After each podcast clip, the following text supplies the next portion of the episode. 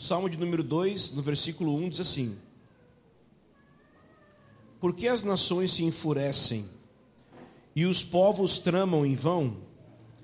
Os reis da terra se levantam e os príncipes conspiram unidos contra o Senhor e o seu ungido, dizendo: Rompamos suas correntes, livremo-nos de suas algemas.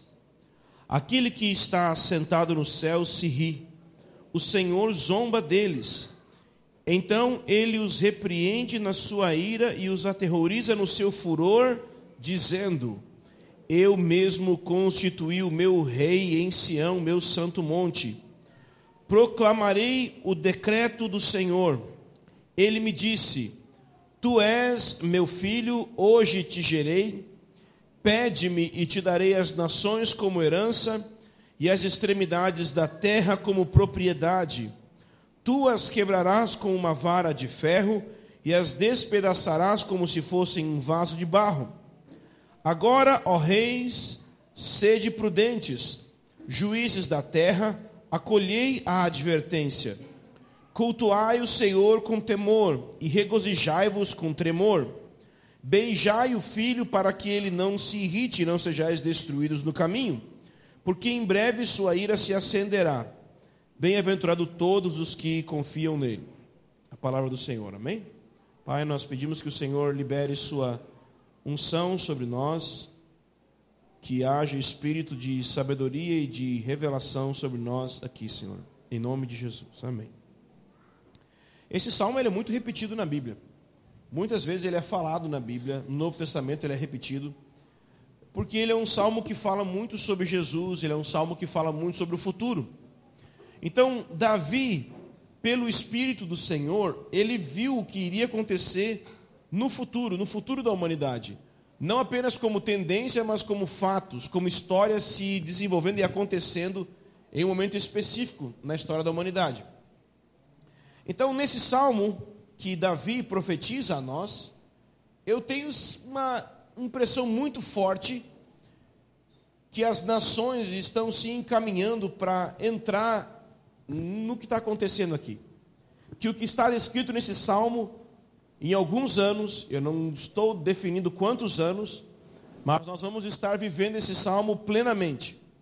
E eu digo isso porque as tendências iniciais desse salmo já podem ser vistas despontando no horizonte, ou seja, o início, algo parecido com o que está descrito aqui, já está começando a acontecer. O salmo de acordo com Charles Spurgeon, no comentário dele de Treasure of David, ele diz que esse salmo é semelhante a uma peça de teatro, onde existem quatro atos, quatro momentos. Então você imagina as cortinas, é isso que ele estava fazendo, ele estava imaginando as cortinas dos teatros de, de Londres se abrindo diante dele. Então você imagine como se tivesse quatro atos e em cada um desses atos a cortina se fecha, se abre e aparecem personagens novos no palco e o cenário muda. Então, a cada três versículos há uma mudança de cenário, há uma mudança de personagens. Então, nós temos 12 versículos ao todo. A cada três versículos, uma mudança, o que significa que são quatro cenas. A primeira a primeira cena, nós vemos as nações se enfurecendo. A segunda cena, nós vemos a resposta de Deus em relação à fúria das nações. Em terceiro lugar, nós vemos a resposta do Filho de Deus em relação à fúria das nações. E em quarto lugar, nós vemos a exortação de Davi para essas nações. E eu queria então pegar cena por cena, olhar com você, mostrar o tentar mostrar o futuro e tentar mostrar também como nós podemos nos posicionar no fim dos tempos para suportar, para nos posicionar corretamente diante daquilo que está para acontecer, ok? Primeiramente, a primeira cena se abrem as cortinas e nós vemos a fúria das nações. Do versículo 1 até o versículo 3, vamos ler de novo. Porque as nações se enfurecem e os povos tramam em vão os reis da terra se levantam E os príncipes conspiram unidos contra o Senhor e o seu ungido, dizendo: Rompamos suas correntes e livremos-nos de suas algemas. Então ele inicia com uma pergunta no versículo 1. E essa pergunta é: por que as nações se enfurecem? Ele está vendo as nações se enfurecendo. Entende? Não é apenas uma pessoa, mas é uma fúria nacional, é uma fúria mundial. Gradualmente, ano após ano, as nações vão começar a crescer numa espécie de fúria, de raiva contra Deus, contra Jesus. Porque o que ele vai dizer é: eles estão querendo romper com o Senhor e o seu ungido, com Deus e o seu Messias. A palavra ungido significa Messias, e a palavra Messias em grego é Cristo, o Senhor e seu Cristo. Então, gradualmente, Davi está nos informando aqui que gradualmente vai nascer uma fúria contra Cristo nas nações, de uma forma muito maior do que já tem acontecido hoje. As nações se enfurecem, mas não são só as nações, os povos tramam em vão, porque as nações estão iradas contra Deus, porque elas estão iradas contra o Senhor e o seu ungido, elas tramam, elas fazem planos, conspirações, cada vez mais nós vamos ver nações se levantando contra o Senhor e povos se unindo para tramar contra Deus, mas talvez você pense assim, contra Deus, mas eles não conseguem chegar em Deus. Deus está no céu. Eles não conseguem tocar em Jesus. Jesus está no céu como que na prática eles estão tramando contra o Senhor e contra o seu ungido. Diz no versículo 2 que os reis da terra se levantam, ou seja, não são apenas governantes, mas também são reis no sentido de pessoas que têm autoridade, pessoas influentes em várias esferas. Existem príncipes e reis, não apenas no sentido de monarquia, mas existem reis e autoridades na arte, Existem autoridades dentro da música, existem autoridades dentro da economia, existem autoridades dentro da autoridades em várias áreas. Então, de maneira nacional, mas também em todas as áreas da sociedade, todo desenvolvimento cultural, está cada vez mais se levantando um sistema anticristo. Um sistema que quer ser contra Deus. Um sistema que quer ser contra o Senhor e o seu Cristo. Os reis da terra e os príncipes conspiram contra o Senhor e o seu ungido, dizendo: Olhe só o que eles dizem. No versículo 3 você vai ver a explicação do que motiva eles. Rompamos suas correntes, livremos-nos de suas algemas. Do que ele está falando aqui? Ele está dizendo que as nações sentem, ou os reis e os líderes sentem, que Deus e o seu ungido, o Cristo, colocou correntes sobre eles, colocou algemas sobre eles. O que é uma corrente? O que é uma algema?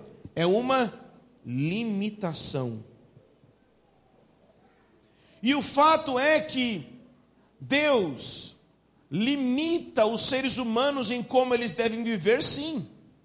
Desde o jardim do Éden, o Senhor disse: Não coma da árvore do conhecimento do bem e do mal. Deus impõe limites, mas os limites que Deus impõe para a sua vida não são para o seu mal, não são para tolir sua liberdade, mas para proteger sua liberdade.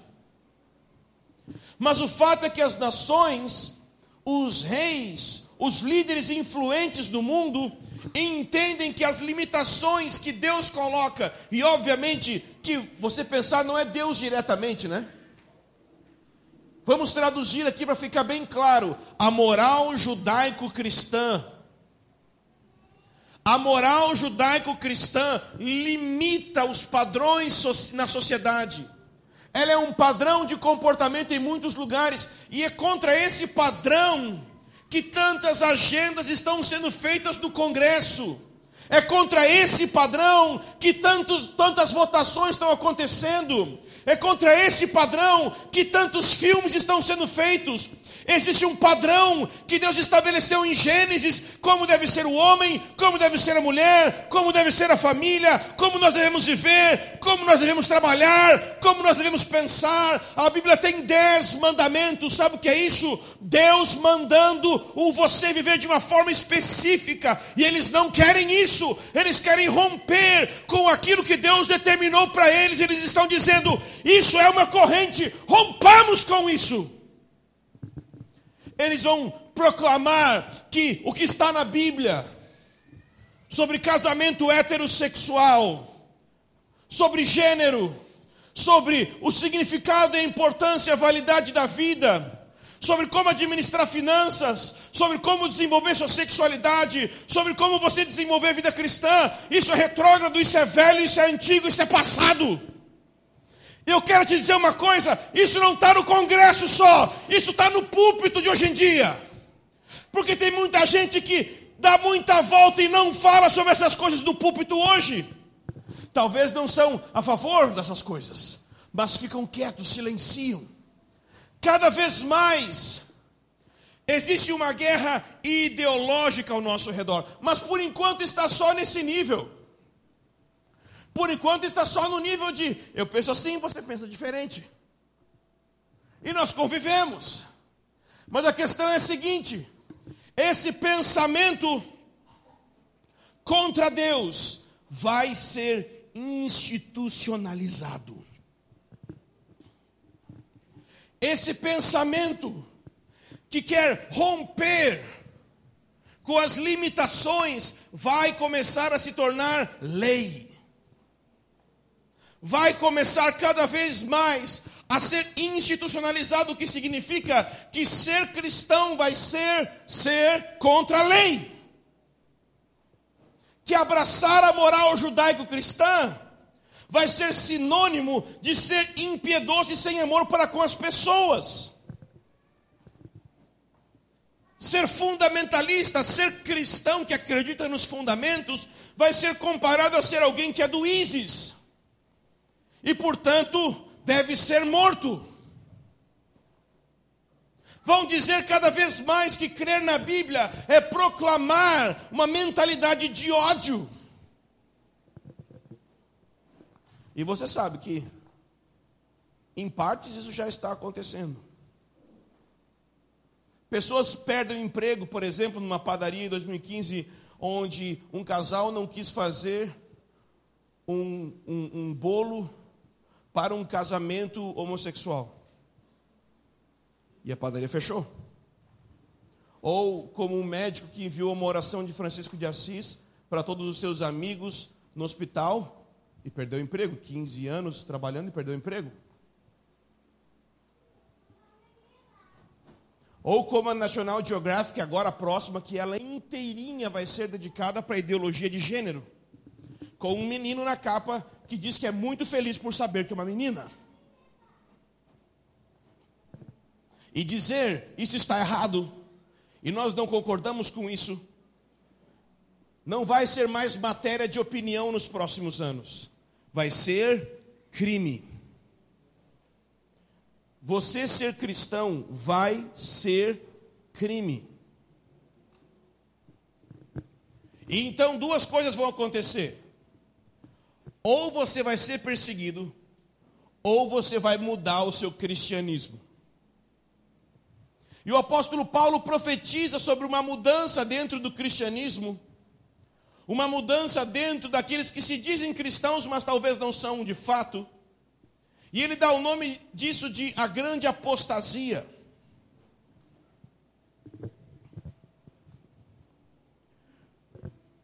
O Espírito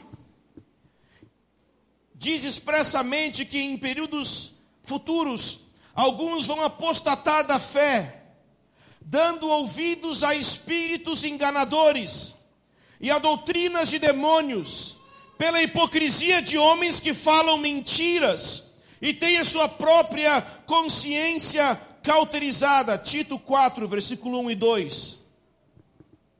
Sabe, porém, isso, que nos últimos dias sobrevirão tempos difíceis, pois os homens serão amantes de si mesmos, gananciosos, presunçosos, soberbos, blasfemos, desobedientes aos pais, ingratos, ímpios, sem afeição natural, implacáveis, caluniadores, incontinentes, cruéis, inimigos inimigos do bem, traidores, atrevidos, orgulhosos, mais amigos dos deleites do que amigos de Deus, tendo aparência de santidade, mas negando o poder dela.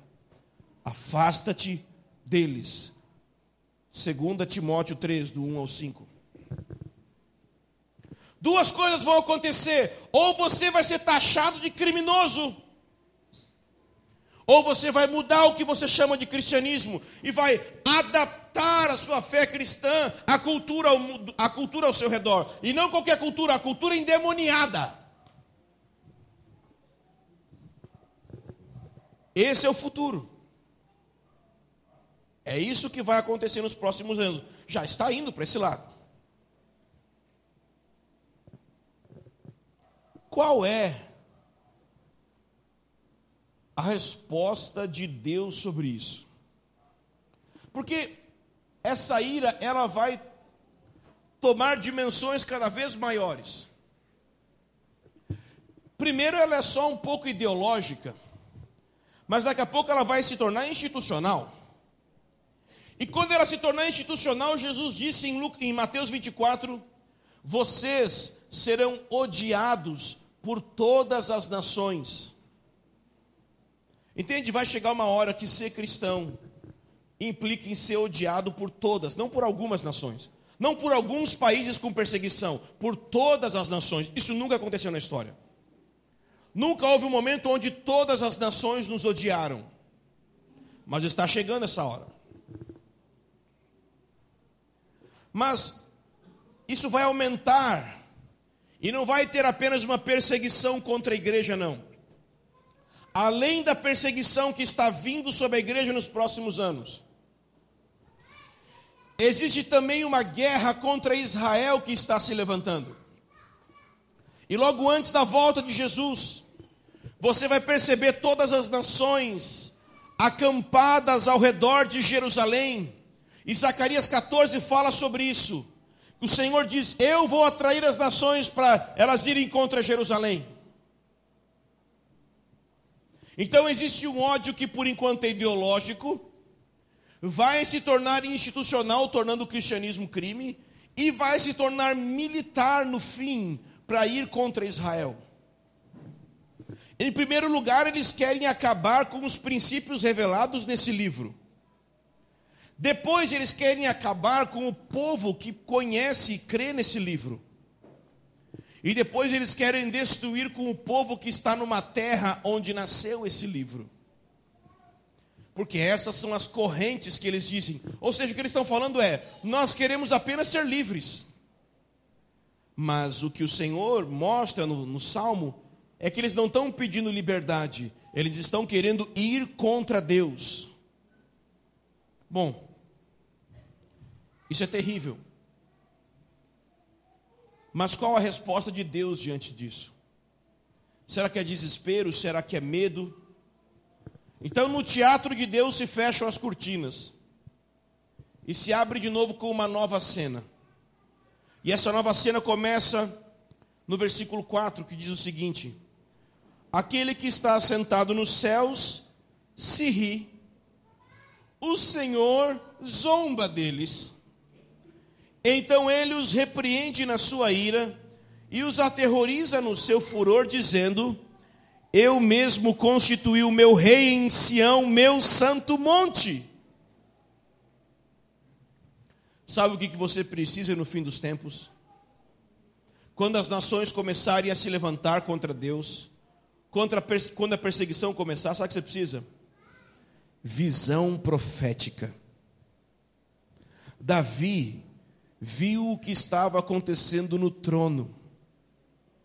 Ele olhou as nações ao redor e ele viu as nações se levantando contra o Senhor e o seu ungido. Mas ele levanta os olhos para o céu, de onde vem o nosso socorro. E ele vê que no céu tem um trono, ou seja, Deus está no controle. Mas não só Deus está no controle, o que, que Deus está fazendo aí? Leia aí no versículo. O que, que Deus está fazendo? Rindo. Ah, uau! Tem perseguição na terra e Deus está rindo no céu. Mas não é uma risada de alegria de uma piada. É uma risada terrível. É uma risada de alguém que rapidamente vai enviar a sua ira. Então, olhe bem para o versículo, olha o que ele diz. Aquele que está sentado nos céus se ri, o Senhor zomba deles. Gente, a gente precisa ver isso.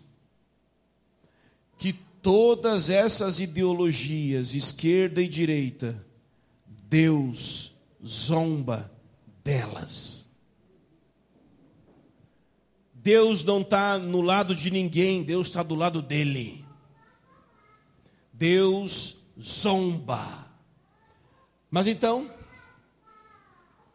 ele diz o seguinte no versículo 5: Então ele os repreende na sua ira e os aterroriza no seu furor, dizendo: tem essa, essa palavra na nossa Bíblia? Dizendo.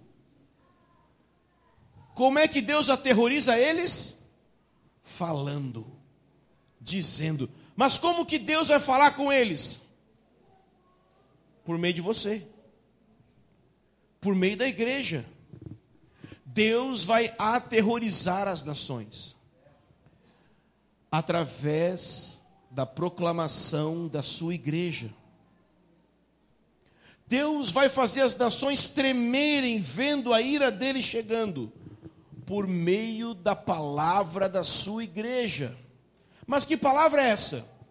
Será que é uma palavra que fala, oh, que Deus está vindo cafões para arrancar a cabeça? Não chama Evangelho do Reino.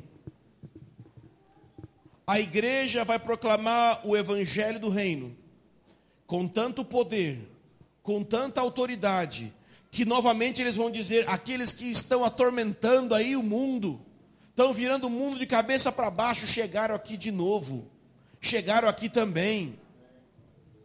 A Bíblia diz sobre as testemunhas do Senhor que as pessoas vão querer matar elas. Por quê? Porque elas estão atormentando as nações. Mas qual é a mensagem do Evangelho do Reino? A mensagem do Evangelho do Reino é duas coisas: um homem e um lugar. Olha o versículo 6. O que, que é que Deus está dizendo através da sua igreja? Eu mesmo constituí o meu rei em Sião, meu santo monte. Um homem e um lugar. Eu mesmo constituí o meu rei. Sabe de uma coisa? Jesus é o rei, amém? Mas não simbolicamente. Apocalipse 11, versículo 15 diz: Os reinos do mundo passaram a ser do Senhor e do seu Cristo Jesus está vindo para se tornar o presidente de todas as nações do mundo. Jesus não está voltando para nos arrebatar para morar no céu. Jesus está voltando para estabelecer um reino literal, político, econômico, militar na terra. E é por isso que as nações estão iradas, porque eles não querem isso. Eles querem romper com a liderança de Jesus. Eles não querem que Jesus venha reinar.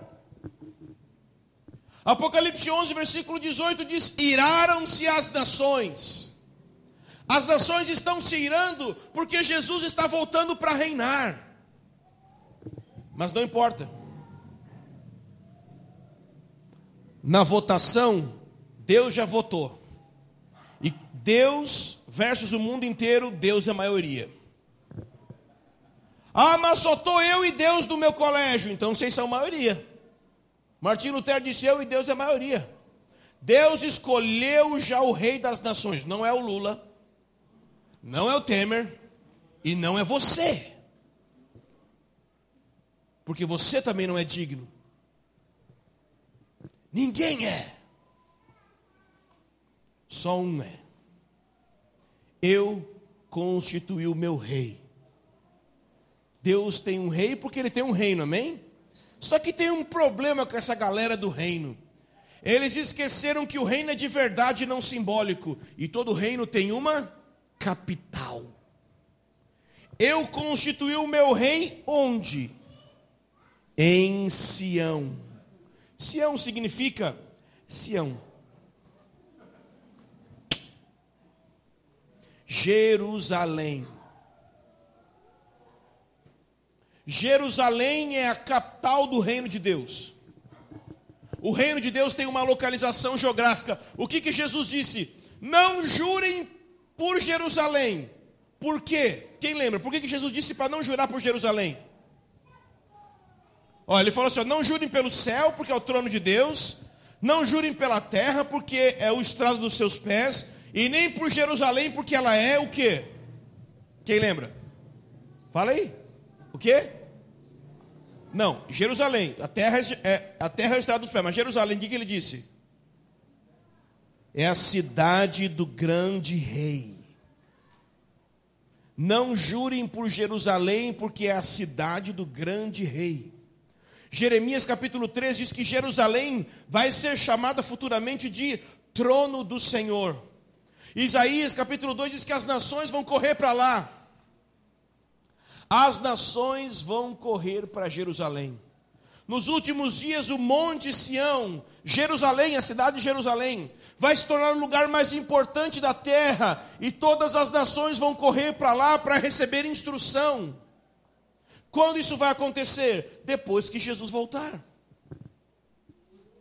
Quando ele voltar, ele vai estabelecer o seu reino em Jerusalém, exatamente como Deus prometeu para Davi. E é por isso que existe um movimento antissemita muito forte hoje.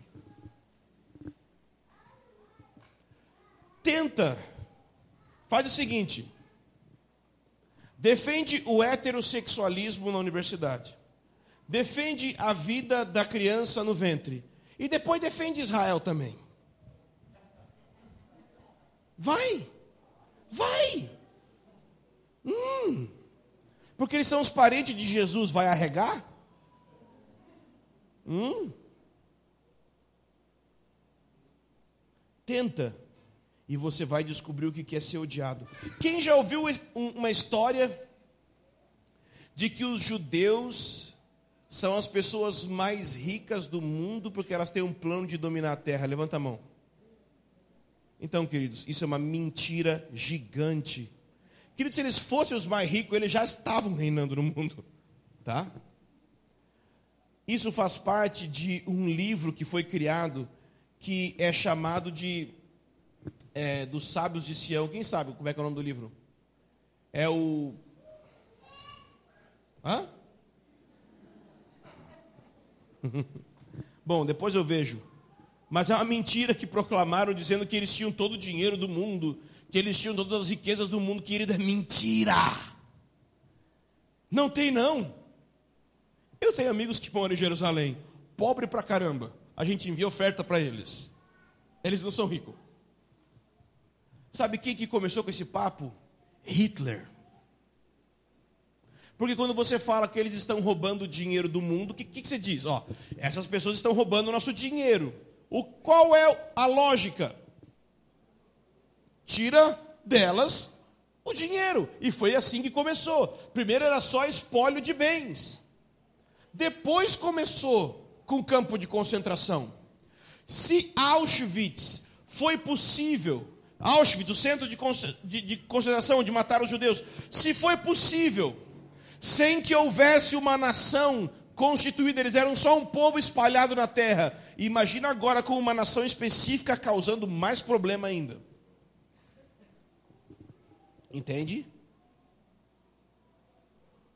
Por que, que exatamente é esse lugar, Sião, Jerusalém, que é o lugar de mais problema político e militar da terra? Porque Jesus está vindo e lá vai ser a capital do reino dele.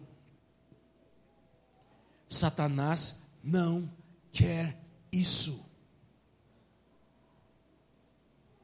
Ah, mas, mas, mas, mas, mas e, e o povo árabe? E, e, e, querido, eu tenho amigos que moram em Jerusalém. E eles se dão, eles comem churrasco com árabes e outras pessoas que não são judeus.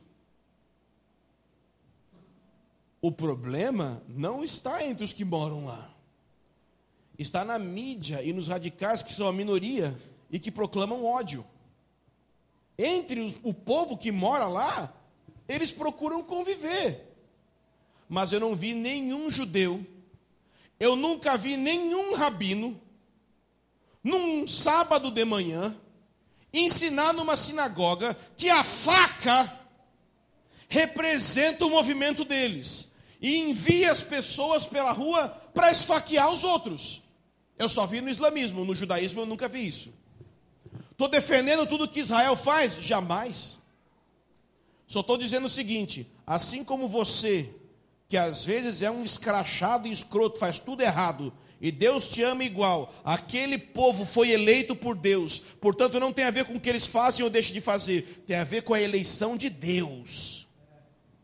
É pouco diferente.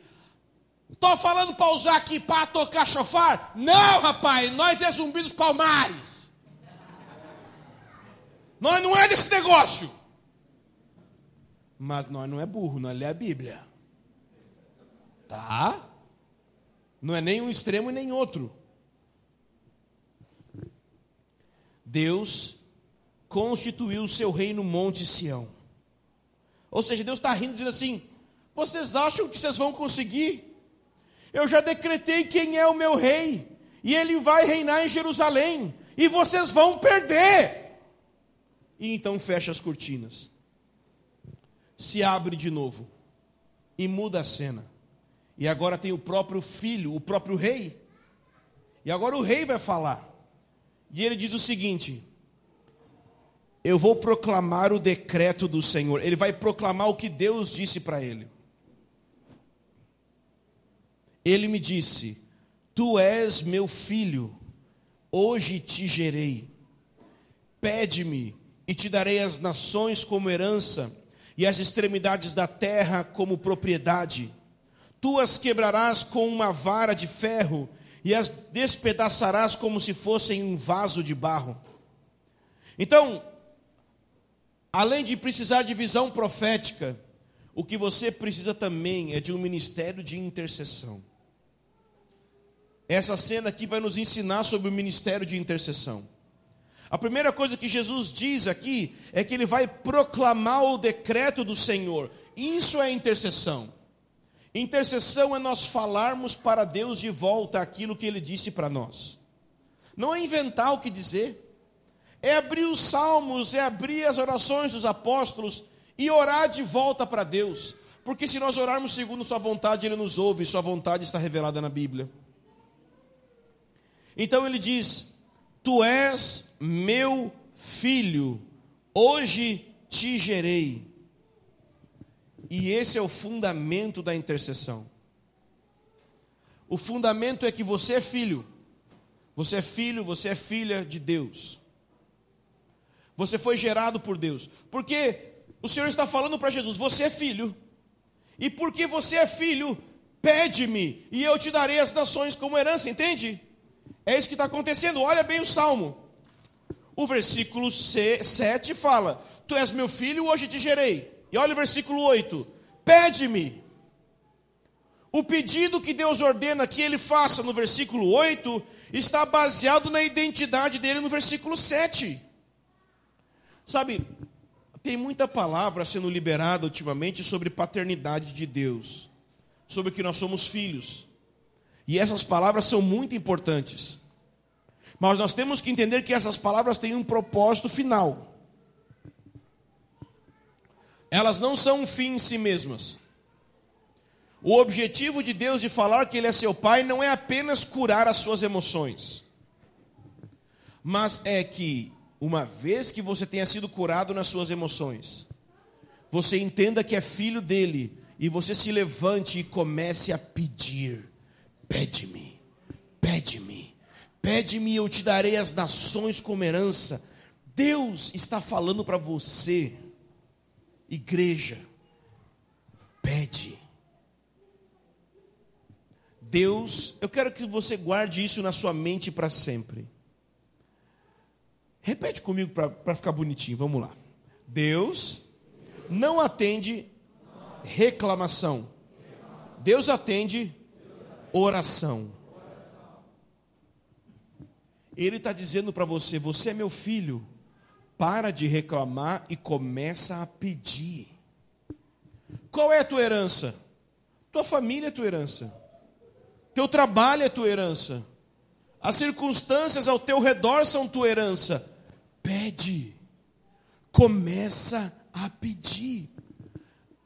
O reino se move, as coisas do reino acontecem na medida que nós pedimos. Pensa comigo, esse salmo, essa expressão, tu és meu filho, hoje te gerei, ela se cumpre quando Jesus ressuscita. Em Atos 13 eles falam isso.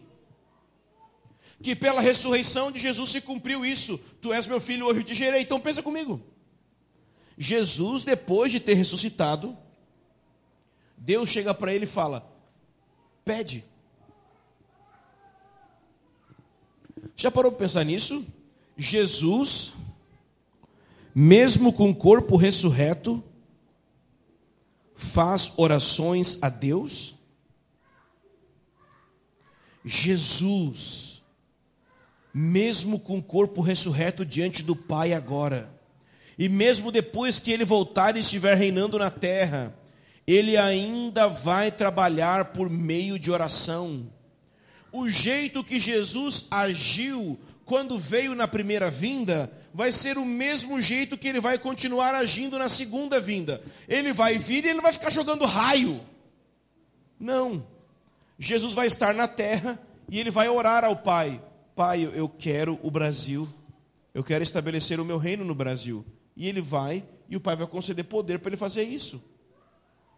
Jesus sempre operou na terra por meio de oração, e quando ele voltar, ele vai continuar fazendo isso, porque é o princípio do Pai: pede-me e eu te darei, nada tendes. Por quê? Porque não pedis. Simples. Ah, por que, eu não tenho dinheiro? Então. Por que eu não tenho unção? Então. Entende? Pede. Pede. Ah, mas a Bíblia diz que também quando a gente pede, a gente pede mal. Pede para gastar nos nossos próprios deleites. É verdade. Mas o problema é que tem gente que nem pedindo mal tá. Você primeiro tem que começar a pedir mal para oh, eu estou pedindo errado. Vou pedir melhor. Beleza, pede melhor. Mas começa pedindo. Você nunca vai saber. Vai que você pede e amanhã você ganha um carro novo. Ué, vai. Ué. O problema é que você está tipo assim, ai, para quê? Deus não tem nada a ver com isso. Ah, claro. Então fica aí nesse, nesse teu treco aí. Nesse, nesse negócio aí que está vivendo aí, que chama de vida. Né? Mas não é vida, é sobrevivida. Né? Nesse negócio aí. Pede, pede. Pede-me, eu te darei as nações como herança, e as extremidades da terra como propriedade. A terra é propriedade de Jesus tu as quebrarás com uma vara de ferro, ou seja, você vai reger elas com muita força, as despedaçarás como se fossem um vaso de barro. E então a cortina se fecha e se abre de novo. E tem a última cena. Tem o rei Davi exortando as nações, e olha o que ele diz para os reis e para as nações: Agora, ó reis, sejam prudentes Juízes da terra, acolhei a advertência, cultuai o Senhor com temor, regozijai-vos com tremor, beijai o filho para que ele não se irrite e não sejais destruídos no caminho, porque em breve sua ira se acenderá. Bem-aventurados todos os que confiam nele. Essa é a resposta mais importante que você precisa no fim dos tempos. Mas não parece, né? Olhando assim o versículo, que, que isso aqui tem a ver? Primeiro, o mais importante no fim dos tempos é a prudência da adoração. Olha o que ele diz: Agora, reis, sejam prudentes, acolham a advertência. O que, que ele diz no versículo 11? Cultuai o Senhor. Não está falando para estocar alimento, não está falando para comprar uma 12, está falando, e nem está falando para você virar ativista político, tá, nem está falando para você escrever no Facebook xingando todo mundo, tipo como eu quase faço às vezes. Mas eu tenho bala na agulha, porque eu não fico louco como algumas pessoas ficam quando alguém enche o seu Facebook de ameaça. Tem que ficar tranquilo, tranquilo. O que você precisa é cultuar o Senhor. É entrar numa vida de adoração muito profunda de três formas. Olha o que ele diz: cultuai o Senhor com temor. Adoração, ela é uma resposta que nós damos a uma revelação.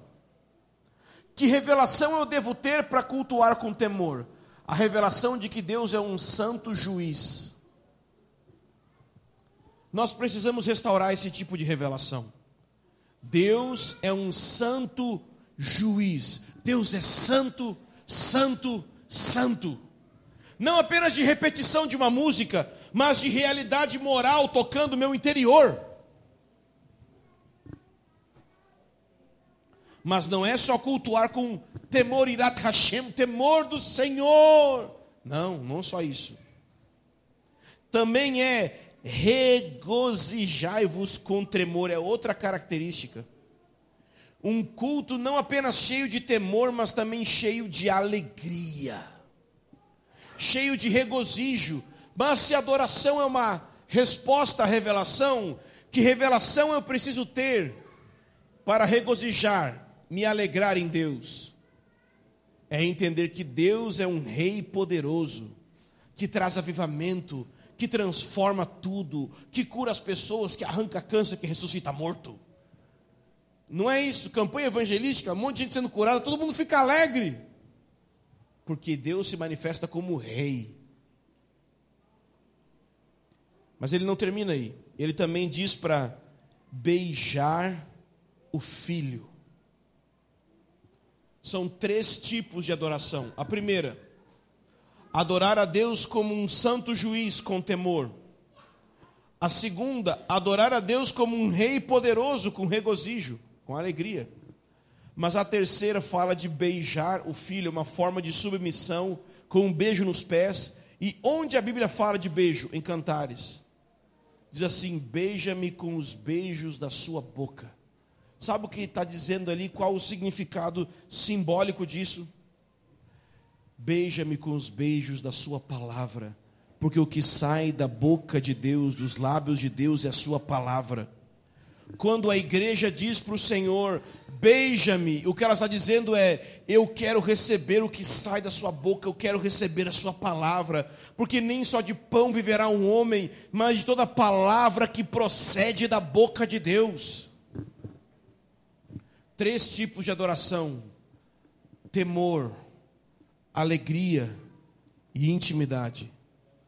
Nós precisamos estabelecer esse fundamento de adoração porque ele está voltando. E nós precisamos nos preparar. Então, recapitulando o que nós falamos.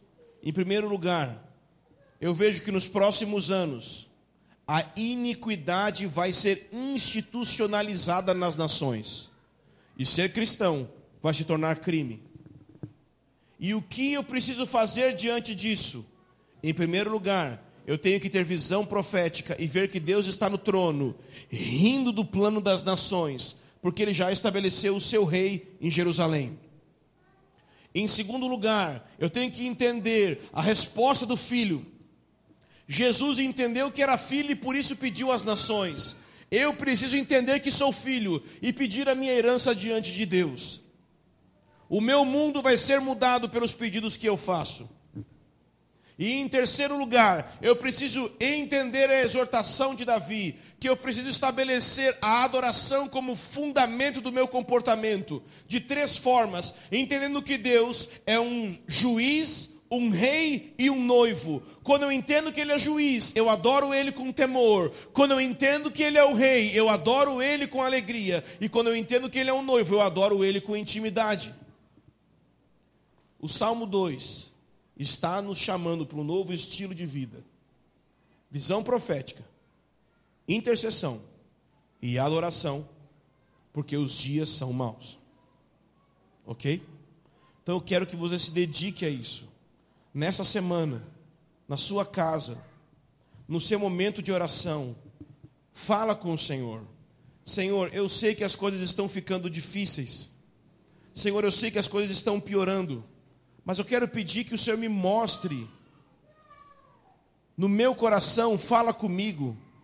Eu quero saber que você está no controle. Senhor, eu também quero saber mais sobre a volta de Jesus, fala comigo. Também comece a orar dizendo: Senhor, você disse que eu sou seu filho, portanto eu quero pedir para o Senhor pelo meu emprego, eu quero pedir pela empresa que eu estou. Já parou pensar que Jesus, olha só, as nações estavam se levantando contra Jesus. E é exatamente essas nações que Deus manda Jesus pedir. Jesus não pediu a destruição das nações. Jesus nem pediu para ele ir embora. Ah, me deixa embora dessas nações daqui. Deus não quer tirar você do seu emprego. Deus quer que você peça o seu emprego como herança e envie avivamento lá. Deus não precisa que você abandone sua família, Deus precisa levantar você com poder lá. Deus não precisa fazer você fugir das circunstâncias. Pede-me, e eu te dou essas circunstâncias como herança. Porque você é filho. Entre na presença do Pai e pede para Ele sobre isso. Pede, Pai, entra com o teu reino nessa situação, entra com o teu reino nessa circunstância. E junto com isso, desenvolva a adoração nesses três aspectos: temor, alegria e intimidade. Ou seja, fala com Deus, Deus, o Senhor é um santo juiz. Revela para mim como que o Senhor é santo. Deus, o Senhor é um Deus poderoso, um rei poderoso. Mostra no meu coração como você é um Deus poderoso. Deus, o Senhor é um noivo apaixonado. Mostra para mim como o Senhor é um noivo apaixonado. Fale isso para ele durante essa semana. Amém? Amém. Vamos colocar em pé então.